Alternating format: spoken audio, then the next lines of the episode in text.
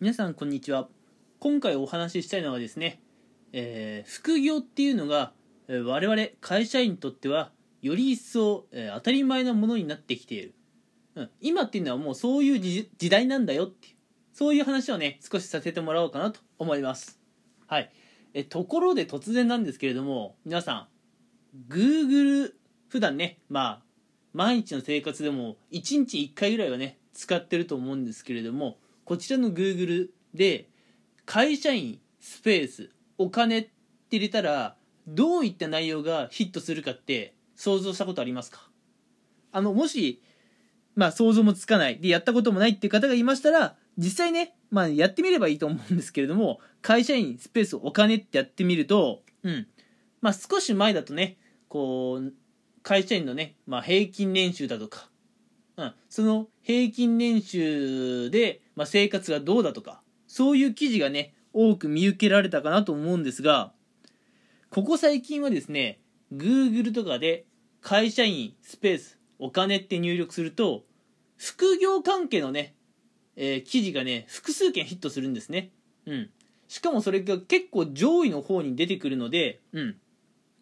もうここ最近のね、えー時代っていうのは、まあ、お金がないから残念だっていうふうにね嘆くっていうよりもお金がないからじゃあ副業にチャレンジしませんか？というもうそういうね時代の流れになってきている。ということはね皆さんぜひ知っておいてほしいなと思います。うん。会社員の方とか、えーあるいはね学生さんとか、うん。まあ、要するにこれから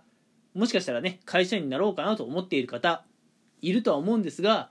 えー会社員だったらね本業だけやっておけばいいという考えはこれからの時代ね普通ではなくなってきますよ、うん、普通の会社員っていうのは本業もやってで副業もやっていてでなかなか副業がねこううまく軌道に乗らなかったりあるいは副業で好きなことが見つからなかったら本業にまあ全力を尽くす。副業もやっていって副業がいい感じになったらじゃあ本業離れて副業をまあまあメインにしようと、うん、こういう考え方がこれからの時代は当たり前になってきますよというのをねぜひ皆さん知っておいてほしいなと思います。うん。まあ今回はね本当にそれをお話ししたかっただけ。うん。実際どんな副業があるのかっていうのは以前もねお話ししているのでちょっと今回はうん。お話ししないんですけれども、うん、それ話すとちょっと長くなっちゃうんでね。うん。まあただ世の中の常識っていうのは結構変わってきていてもうね副業するのが当たり前という方法になってきています。うん。まあ確かにねあのー少し前5年とか10年前はね、うんまあもちろんコロナもなかったし副業するっていう考え自体はあまりなかったかもしれませんが、うん、これからはね、えーまあ、ほ副業する、うん本業だけに頼らない。もう少し別の表現をするなら会社だけに頼っている、うん、そういう人生っていうのは非常にリスクがあると、うん、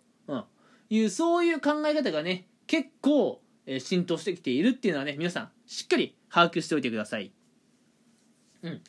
ていうかもうすでにねやっぱり多くの方は気づき始めているようですね。会社だけに頼っているのはまずい。うん、でもまあここで気になるのはなんで会社員の方がね会社の給料だけに頼るのはまずいと思ったのか。どうして副業を始めようと思ったのか。もう少しねそこのところを明確に知りたいかなと思うので今回はね、まあ、もうちょっとだけそこをお話ししてまあ今回のラジオ配信終わろうと思うんですがうん。まあやっぱりね、えー会社員の方が本業だけではダメなんだというふうにねやっぱ危機感を持ったのはややっぱりね新型コロナだとは思いますけれども、うん、え新型コロナでね仮にまああのリストラとか倒産ならなかった方でも副業をねやっている方っていうのはね増えてきていますね、うん、じゃあなんで、えー新型コロナ前も新型コロナ後も、えー会社員をねちゃんと続けられている人が副業に目をつけるようになったのか、うん、まあそこはやっぱね収入の変化だと思うんですけれども新型コロナの影響で業績が悪化して、うん、毎月のね基本給が減ったとかあるいは毎年ボーナス賞与って呼ばれるやつですね、うん、あれが出ていたのにあれがもうカットになったとかね。あるいはもう全く1円も出なくなったと。ボーナスが、うん、いやそういった会社とか業界も珍しくはないと思うんですが、うん、これまでと同じ環境同じ仕事をしていてもやっぱね収入が激減することっていうのは、うん、時代の流れであると思うんですよ、うん、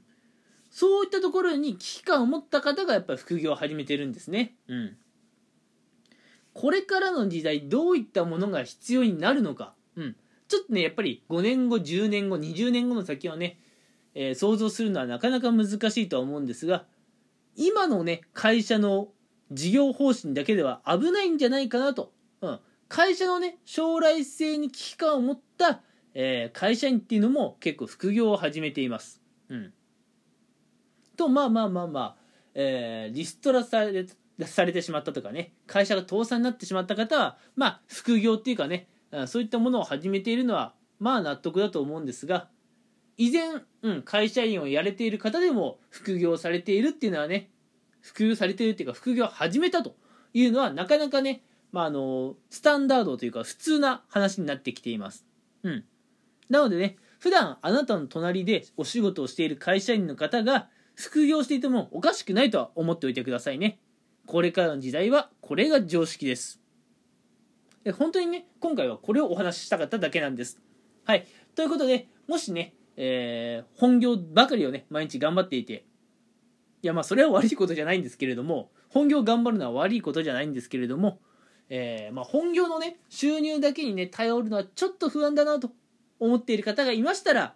もう世間ではね副業をやるのが当たり前になっているので皆さんもぜひ副業にチャレンジしてみてはいかがないかがでしょうかという話でしたね。うん。